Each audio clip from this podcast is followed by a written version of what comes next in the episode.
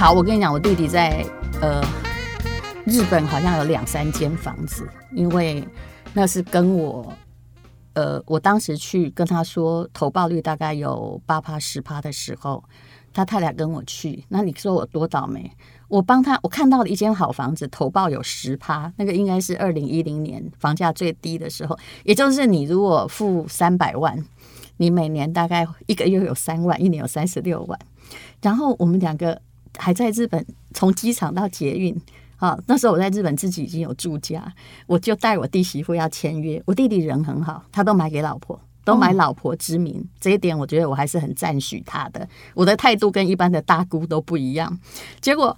我们两个买了日本的苹果，很开心要回去的时候，我弟弟媳妇接到一通打电话说，日本业主不卖了，不卖，怎么会遇到这种事？他的苹果就从那个捷运上，日本的地铁上啪啦落了一地啊！我觉得好尴尬啊！我说你这个人怎么这么失态？原来是他不卖，可他人都到日本来了。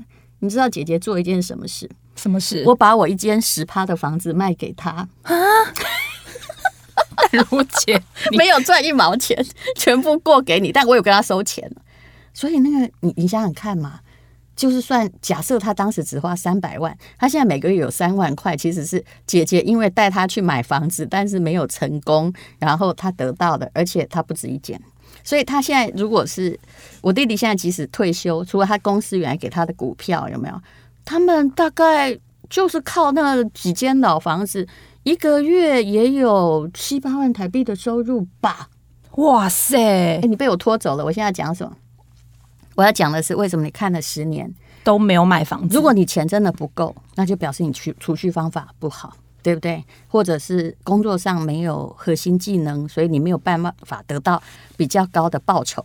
但如果你钱真的是够，当时是够买而没买，那你出了什么问题？你脑袋错了，你忘记了通膨，你每天只在算说租比买划算，你忘记了房子可能是会涨的，而花出去的钱。就叫做花出去的好财，各位。十年前呢，你如果有买房子的话，现在大概是就算没有涨两倍，倍也有涨六成。而最重要的是，你省掉了一个月租金。租金如果两房好，最少要花两三万块。最近租金又涨嘞，哎，这是真的。没办法，其实最近租金是跟着呃通膨涨的啦，或者是跟着热钱涨的。但其实我也必须说，大部分的房客、房东，我没有看见普遍性上涨，应该就是局部性的上涨了。那个数据我之前解读过了。所以，如果你当时有买房子，就是你机关算尽哈，还是太聪明，你忘记了钱不只是钱，钱有通膨，还有你没有办法都去。买资产，你只是在计算说：“哎呀，我现在贷款要缴这么多，房子搞不好会跌。”什么叫搞不好？我非常讨厌，对不起，这样又显现出我绝绝对的性格。我非常讨厌有人跟我说：“那个谁谁谁记者说搞不好会跌，那个谁谁谁说台积电会跌，那个谁谁谁说 ETF 会破灭。”我说：“来，那除了谁谁谁，你有没有中心思想？一个只要经济还在发达啊。”未来我不敢讲哦，因为台湾人口一直到二零一五年才到了死亡死亡交叉，也就是一个人口正在交正在往上升。你去看 GDP，请注意主计处的报告，就他的薪水可能还微微的，台湾是没有很出息了，微微的增加，没减少，但是增加的真的很有限。然后通膨还在加剧的地方，房子是跌不了。那你手中有钱，我我看过最不聪明的叫做，明明你有钱，你把它放哪里？放哪里？你放定存哦。比如说十年前说看了十年，他其实是有钱的。如果你没钱，我觉得你不买房子非常好，也不要忽然哈去当房奴增加，真的不要这样，不要对，对你的命比较重要。我说真的，所以我要不要买房子，绝对不是什么很纯粹的多派或者是空派，我是照一个人的人性来看。那你，我当时十年前我就看到一个人，她跟我说，她跟她老公有一千五百万要准备退休，来了，嗯，一千五百万哎、欸，以现在一千五百万，两个人很难退休了，对不对？很难呢、欸。她当时就是在国营事业工作，然后很高兴的这个呃吃手收，然后那个很节俭，好养了孩子，然后孩子也不错哈，没有花很多钱，然后他存了一千五百万。那十年前的时候，是不是一个还算很好的买房时间？嗯，对。但他们就会觉得说啊，那个那个台湾会跌啦。还好他们连住的那间房子都是丈母娘哈。胁迫那个女婿说：“你要娶我女儿。”胁迫对，所以我跟你讲，有一个不好的丈母娘是人生的原动力。胁迫女婿说：“你要娶我女儿，你要有房子。”然后是丈母是丈母娘跑去付那个头期款，你知道吗？还是丈母娘出了两百万，其他才是女婿付的。然后那个女婿还恨丈母娘恨得老半死，后来才知道要感谢、欸，真的要感谢丈母娘。所以我就说嘛，婆媳不和，或者是有个难搞的丈母娘，其实才是你成功的基础。但是他们就没有动力，就是一直很保守用钱。十年前的一千五百万存到现在，答案是多少？该不会还是一千吧？一千五吧？嗯，因为中间有包括小孩出国什么拿去费用，现在大概剩下一千二、一千三，利息涨不了多少啦，利息涨不了十年的利息。所以你想，如果他十年前他把这个一千万投入房地产，他现在的资产会剩多少？是的，十年前呢？十年前就算是我该怎么说，最少也涨六成嘛。只要你买对蛋黄区了，好的地区。那刚刚讲的四十年前的那个国父纪念馆有没有？那个 才十万块，好想哭哦。对，所以钱会随着时代薄掉，才是那个基础。还有你，我现在没有觉得你要去买投资，我讲的很清楚。可是你一定要有一个，因为房子主要是它有利润，所以我当时为什么觉得日本房子不算太差？因为有利润。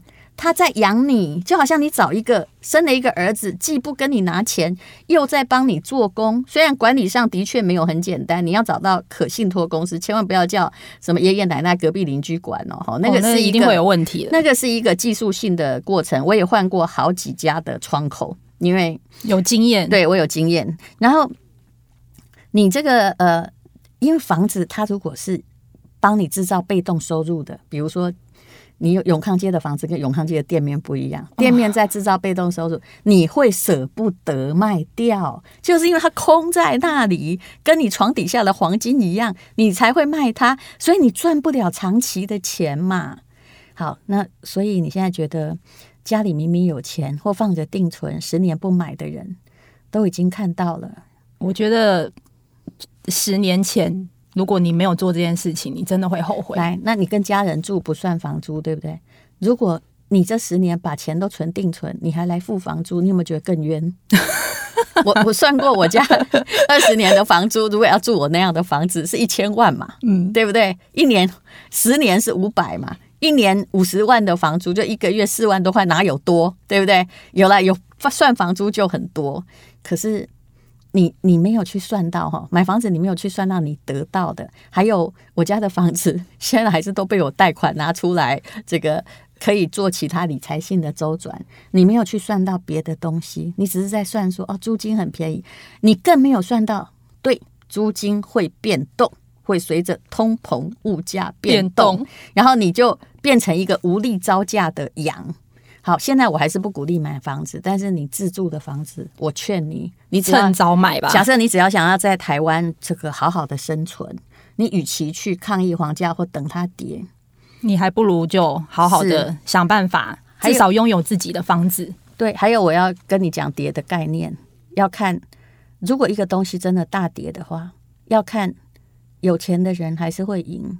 香港在九七年要回归之前。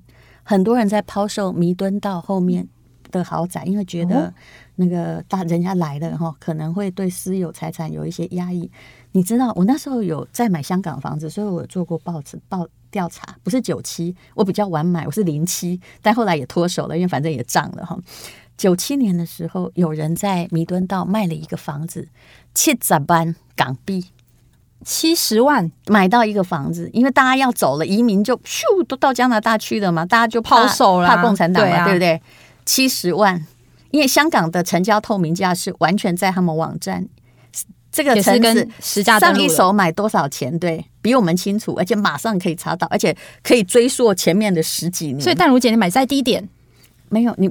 我没有买在低点，我那时候买几赔嘛，差不多代票几百几百万。但我说的是我看过最极端个案，弥敦到七十万买，不是买一坪哦，是七十万港币买一栋哦。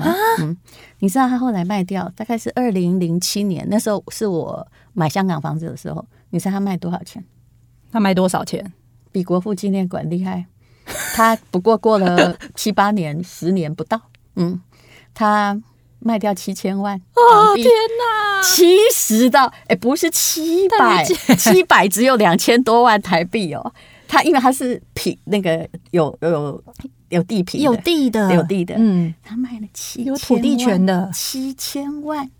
七十万人家不要的，卖到七千万。上一个屋主应该捶心肝吧？当然，其实台湾在台海危机之前有没有 那个卖掉房子的也都捶心肝？因为我知道我很多那时候移民的在仁爱路的房子几赔没哇这在五万嘛？哈，不骗你啊，十五万呢、欸？对，我不是叫你房子不要卖，而是你要看那个时机点，还有如果那个房子本身一直在帮你带财啊。